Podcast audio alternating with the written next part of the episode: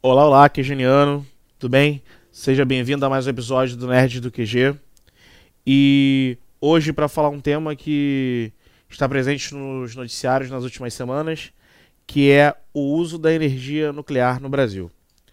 É, e para isso, estamos recebendo hoje aqui o nosso professor João Felipe. Seja bem-vindo, João. Olá, queridos. Como estamos? Tudo bem? Tudo de boa. Então vamos lá. João, antes da gente começar de fato a falar sobre o uso da, da energia nuclear, eu acho que o ponto de partida foi a notícia que saiu recentemente na mídia, que foi retomada por parte do Ministério de Minas e Energia, do ministro Bento Albuquerque, da mineração de urânio e ampliação do programa nuclear brasileiro.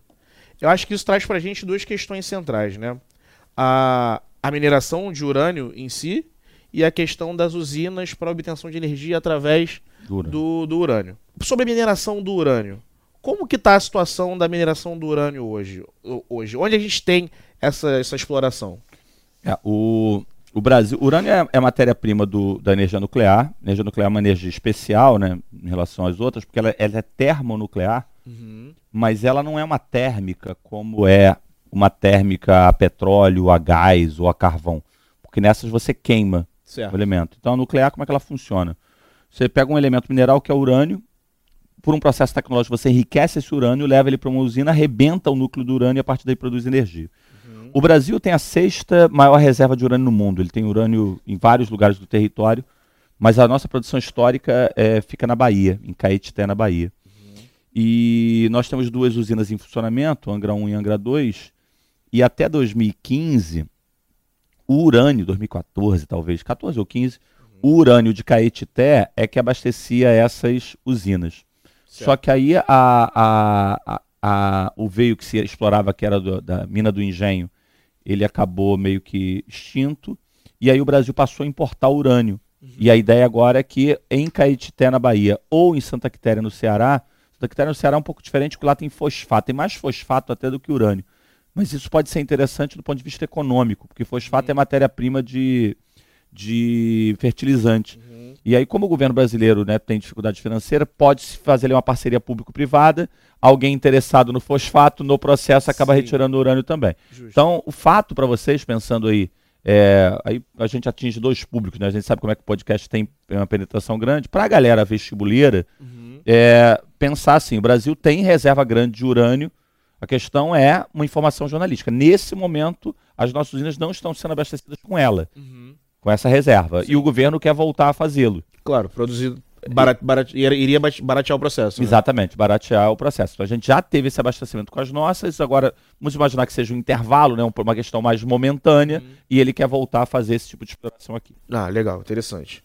E João, você falou é, Caetité, né? E Santa Quitéria, que Isso. fica na região Nordeste. Isso. Mas se a gente para para olhar o mapa das reservas, a gente tem reservas em todas as regiões do Brasil, né? É, o subsolo brasileiro é riquíssimo o Brasil tem 5% das terras do mundo. Assim, então países como o Brasil, Estados Unidos, Austrália, imagina a Rússia, sim, né, tem sim. território. É muito difícil você não encontrar o mineral. A gente até tem dificuldade com fosfato, por exemplo, hum. que a uhum. gente importa. Mas o Brasil tem uma quantidade grande. Assim, essas são as que estão sendo mais vi é, viabilizadas agora. Agora é possível, inclusive, que haja urânio em áreas não mapeadas da Amazônia. Que a gente não conheça, né? né? Sim, sim. E, e, isso tem a ver com a formação do nosso solo? Isso tem alguma coisa sim, a ver? A, o, a estrutura, na verdade, o subsolo, né? Uhum. A estrutura aí, o outro papo para quem é vestibuleiro, né? Encontrou a área de bacia sedimentar, e o Brasil tem muita bacia sedimentar, uhum. você tem a possibilidade de ter combustível fóssil. Que é lugar onde você acumulou material orgânico, milhões de anos, esse material vai sendo depurado e vira carvão mineral, petróleo e gás. Certo. Em áreas de minerais metálicos, em área de jazida é, de mineral metálico, a estrutura é diferente. É um chamado escudo cristalino. Então o Brasil tem dois terços do território que é bacia sedimentar e um terço que é escudo cristalino. Aí com isso ele pode ter tanto o petróleo do pré-sal, como ele pode ter minério de ferro, como ele pode ter Sim. outros elementos. Agora a questão é, ter a matéria-prima em, em si não costuma dar tanta grana. Quando você tem a usina nuclear, qual é a ideia? Eu quero ter, a, já que eu tenho a sexta reserva do mundo, eu quero ter também o domínio sobre a tecnologia de enriquecimento e a produção de energia a partir dessa minha matéria-prima. É, seria o que, a gente, o que a gente escuta falar por aí sobre fechar o ciclo do urânio, né? Exatamente. Porque hoje, pelo que, pelo que eu entendi, o ciclo não é completo, né? A gente até produz energia, tem a matéria-prima, mas tem alguma coisa no meio aí que falta, né? É, essa é uma situação bem complicada, bem específica, porque assim, o, o, a verdade é que a energia nuclear é a mais polêmica das formas de energia. Uhum. Tá? É a mais polêmica. É... O fato de você gerar muita energia com pouca matéria-prima, o fato de não ter queima de elemento, não liberar gás para efeito estufa, leva a, uma galera de grande defesa da energia nuclear, e eu respeito isso. Por outro lado, você tem uma, uma, uma forma de energia que é tão potente que ela acaba sendo muito perigosa. Sim, pode vir a ser danosa. Né? E, e aí o que acontece é que a, a polêmica da energia nuclear ela acaba dialogando. Se a gente fosse um país pequenininho, tipo uma Eslováquia tal, você faz usina nuclear e vida que segue. Mas um país como o nosso, ou um país com muitos inimigos em volta, como o do Irã. Sim. O cara tem energia nuclear, o mundo todo cruza o braço e ficou olhando assim, meu irmão. Esse malandro aí não está com energia nuclear só para gerar eletricidade. Sim. Porque ao mesmo tempo que você tem aquilo para gerar eletricidade, você pode usar isso também para produção de armas. Um fim militar, né? Então o que acontece? O Brasil começou lá no governo militar a fazer essas usinas, fez Angra 1, Angra 2 foi concluída depois, Angra 3 está aí parada. Uhum. E a história de dominar o ciclo, a Marinha anunciou há alguns anos que o Brasil domina a tecnologia de enriquecimento do urânio. Mas nunca aconteceu da gente abastecer totalmente nossas usinas com o nosso urânio enriquecido. Isso nunca aconteceu. Entendi. O que é dito é, nós temos urânio aqui, podemos extrair urânio aqui e sabemos enriquecer. Mas não temos ainda uma escala para fazer isso. Então é provável que esse anúncio do ministro seja nessa tentativa. A gente uhum. quer, na verdade, é, trabalhar com ciclo fechado. Sim. E para isso é provável que duas usinas só em funcionamento seja pouco. Então, para compensar o investimento, eu teria que ter algo maior. Óbvio também que se o programa nuclear brasileiro remete ao governo militar e agora tem uma onda de retomada num presidente que não, não é militar, mas foi militar sim, sim. e é muito próximo a eles, tem muito. É óbvio que tem uma questão aí, que é uma questão que transcende ao gerar eletricidade. Sim, sim. É, passa até pela questão, talvez o papo que a gente bateu sobre reforçar a, posição do Brasil, posição soberana, teria alguma coisa a ver? Como se fosse um desfile de força ou não? A verdade é, a seguinte, especulação também, né? A verdade é a seguinte, assim, o Brasil ele é um país muito grande para o papel que ele exerce. O Brasil está num papel muito aquém do que ele poderia ter. Uhum. É, a própria, acho que vocês estão ouvindo a gente, não gostam muito desse papo, porque se não tem metrô na tua cidade, se o hospital não funciona, quando o cara vem falar de armamento, você fala assim, ah, tá de sacanagem com a minha cara, né, meu irmão? Sim, quero... sim. Mas o fato é, um país que tem 5% das terras do, do mundo, 3% da população mundial, 12% da água. Então, em geral, esse país tende a ter alguma ambição. Sim. Uma projeção de poder, de liderança regional. E é fato que são pouquíssimos países do mundo que têm bomba nuclear. Tem lá o grupo fechado dos cinco do Conselho de Segurança da ONU, os membros permanentes do Conselho. Certo. Estados Unidos, Rússia, China, Inglaterra e França. A gente sabe que fora desse grupo, Paquistão e Índia, que são rivais lá na Caxemira, tem bomba atômica. Todo mundo imagina que Israel tem bomba atômica, não é assumido, mas tem. Sim. O cara da Coreia do Norte anuncia que tem, seria o nono.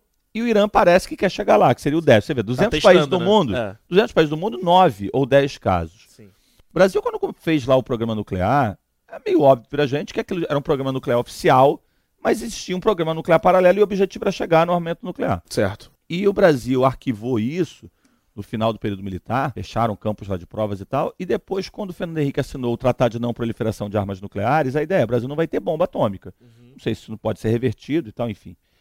Mas tem um outro lado militar que não abriu mão do projeto, que é a Marinha. Certo. A Marinha tem um projeto do submarino nuclear. E, o, e isso também porque pensando em defesa, né? Um submarino que. Gente, o Brasil tem 12% da água doce do mundo, o Brasil tem pré-sal, o Brasil tem muitos recursos. É, então, os Azul, né? militares. Né? Vocês têm parentes militares, eu tenho muitos parentes militares. É normal que você tenha essa percepção. Volto a dizer, também entendo que parte da população ah, não tem livro na escola, não tem isso.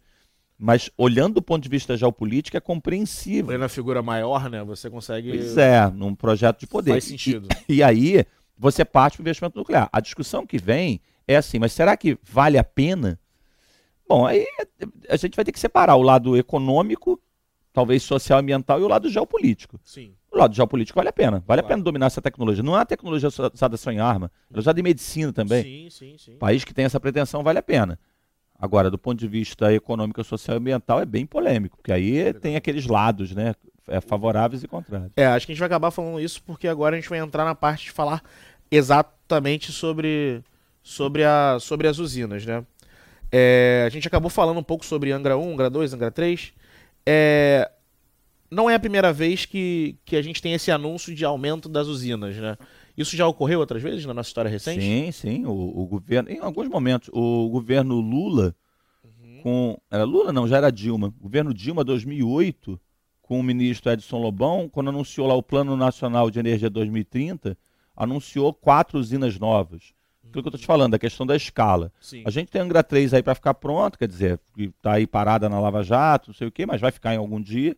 E já aconteceram outros momentos. O país que tem a sexta reserva do mundo de urânio domina, diz que domina a tecnologia de enriquecimento do urânio, é, é compreensível que ele parta para isso. Só que ao mesmo tempo que faz o anúncio, tem duas questões. Não tem dinheiro, Sim. não tem dinheiro para nada, e de vez em quando dá uma pancada na energia nuclear. Se você olhar o gráfico das usinas nucleares no mundo, você vai perceber que logo no pós-segunda guerra, só os países muito poderosos tinham. Uhum. Que era claramente uma energia para bomba. Sim. Aí, quando vem a crise do petróleo em 73, uma coisa curiosa acontece. Desse uso geopolítico se agrega um uso realmente de eletricidade. Vários países que não têm nenhuma pretensão de ter arma foram fazer, tipo assim, cara, o petróleo está caro, eu vou buscar. Justo. E aí disparou. Se você olhar o gráfico, você vê em 73 dispara o número de reatores. Aí vem Chernobyl.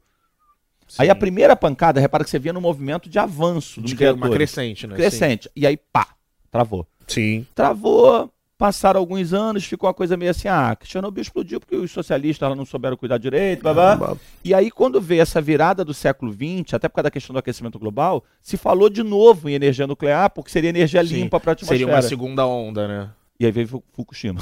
e aí tu vê, e aí veio Fukushima. Foi, fica difícil então, defender, assim, né? Pois é, isso, é, são poucos acidentes. São, são poucos acidentes, mas. A escala, porque assim, realmente, é, a escala, a proporção que isso toma é muito maior do que. É muito grande. Sei lá, né? uma hidrelétrica rompeu uma barragem, por exemplo. Né? Pois é, eu quero te dizer assim, que eu conheço defensores nucleares que o cara briga com você.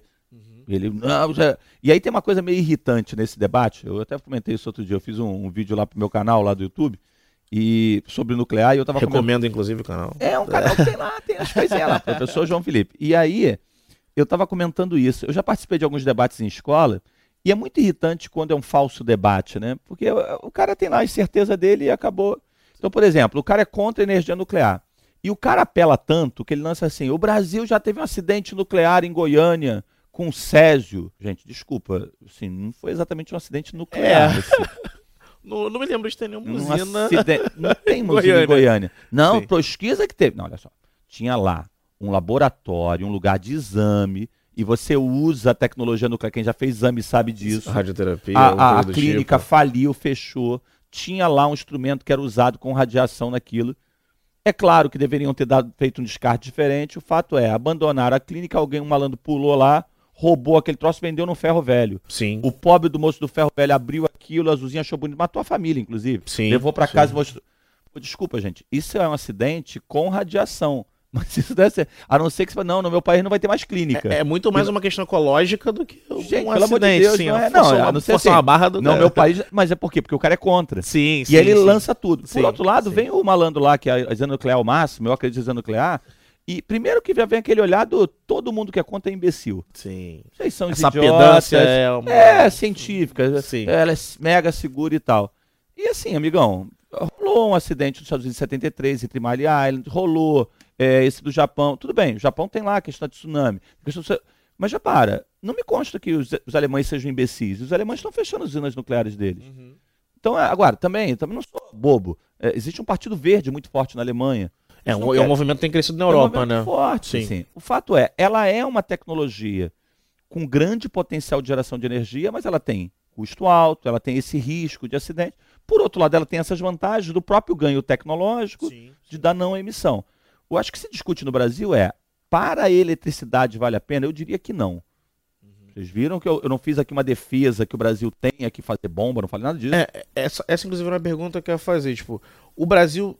É, porque quando você fala em aumento, você imagina que vai haver uma demanda para isso. Hoje o Brasil tem essa demanda? De você buscar outras, outras formas de energia, sendo que a gente tem, por exemplo, a eólica, a solar. É. Eu acho que a demanda, sim. Acho que a gente tem. Vamos pensar em oferta e demanda. Sim. Demanda, a gente tem que tomar um cuidado. O Brasil já teve um apagão lá atrás, no governo FHC, problema com Dilma. Não está tendo agora, não é porque a gente está produzindo muito, é porque como a Uhum. economia está andando de lado há cinco anos, Sim. ok, mas a população continua crescendo. Certo. Nossa população cresce até 2040. A nossa, se você ter ideia, o consumo de energia americana é 10 vezes maior que o brasileiro. É muita coisa. Sim. Tem um gap aí, obviamente, que a tendência é que o consumo de energia no Brasil aumente à medida que a economia tiver uma retomada. E aí, cara, você não pode pensar nisso um ano antes. Sim. Então a que questão planejar, é, né? a demanda nem tem agora, mas eu tenho que fazer investimento agora imaginando uma economia que cresça. Sim. A questão para mim é, eu preciso que essa demanda que vai surgir seja atendida por energia nuclear? Não, não preciso. Sim. Porque o território brasileiro te permite, por exemplo, é, eólica, como você falou, cresceu tanto que hoje é o triplo da nuclear. Uhum. É, solar, que quintuplicou recentemente, é muito pequenininha ainda. Biomassa. O Brasil tem uma grande produção de agronegócio para atender com isso. Sim. Próprio pré-sal, com gás natural. Claro. Então, o Brasil não precisa. Uhum. Ele não precisa. Ele tem Sim. outras. Ele vai precisar de energia e tem outras possibilidades. O que existe é um interesse, de novo, geopolítico, Uhum. em colocar nuclear como uma alternativa e, com isso, gerar subprodutos que eu Claro. considere importantes. Importante, né? O estratégico. Agora, numa democracia fica também a questão assim, e a população acha o quê? Pois é, a população é pouco consultada, né? É. A população a cada quatro anos vai votar para prefeito, para presidente, e é impressionante como é que é quase que um cheque em branco. Eu até admito que nessa última eleição, que foi muito polarizada, eu acho que as pessoas mais que são fãs de quem ganhou, Sim. odeia ela, não sei o quê, elas talvez algumas estejam agora só defendendo qualquer coisa que ele fale. Sim. Mas, de maneira geral, acho que foram pessoas mais próximas da visão ideológica do, do presidente. Sim. Mas tradicionalmente no Brasil, você escolhe uma pessoa e ela vai lá e vai decidir nas coisas. Ah, tu passa o cheque em branco, né? É cheque em Ah, branco. Não tem muita. Eu acho que falta firmeza mesmo. Não tem meio que uma direção. É pra onde o vento tem. me levar, o que for conveniente pra mim e pro meu bolso. E aí, como é que você se faz ouvir? Bom, numa Europa da vida, o cara faz protesto, fecha a rua e tal. É, Vamos ver como é que a população. Arranca se- o ladrilho, né? É, os franceses tacam fogo. franceses, tacam sim, fogo sim. nos carros. Esses caras têm estilo pra fazer É, protesto. é isso, né? é isso. Bom, concluindo aqui, eu vou deixar uma última pergunta pro João, que acho que já tá meio respondida ao longo do nosso papo, mas seria a seguinte: baseado em tudo que a gente conversou, essa decisão, esse anúncio de aumento, ele, primeiro, é plausível? E segundo, ele é benéfico? Essa é a pergunta que Pro eu lado geopolítico, ele daria mais força. Plausível diante da situação financeira atual, não. Mas estamos num governo, um governo meio ornitorrinco, né? Porque ele tem coisas muito misturadas. É uma quimera quase, né? Mas a, a economia é liberal. O ministro da Economia é liberal. Sim, O assumidamente. Brasil não tem grana para bancar isso agora. né? Sim, Imagino que eles vão caminhar para um sentido de parceria público-privada. certo. Marinha certo. tem todo o interesse com a da Amazônia Azul em ter um submarino nuclear. Uhum. Para isso, eu preciso aumentar a produção. Então, eles podem utilizar isso, inclusive, nessa ideia de atração de investimento. É, eu não faria. Sim, eu, sim. pessoalmente, não faria. Mas vocês já perceberam pelo meu papo que eu não sou o maior dos radicais nesse assunto. Sim. Eu entendo a lógica, mas num país que está passando a, a colher na parede para fazer farofa, né, tá raspando lá para fazer farofa, é estranho. Talvez com parceria público-privada fosse faça mais sentido. É isso. João, obrigado aqui pela presença mais uma vez para esse papo. Valeu, Foi um pessoal. papo muito interessante. E é isso, galera. Esse foi mais um episódio do Nerd do QG. A gente se vê na próxima. Siga a gente nas nossas redes sociais, em todos os agregadores de podcast. E lembre também que esse podcast é feito por você. Então, se você tem uma sugestão, tem uma dica, manda pra gente pelos inboxes da vida, que a gente vai ouvir e vai tentar trazer alguém pra falar aqui da, da melhor forma sobre o assunto. Tá bom? Até a próxima. Abraço. Valeu!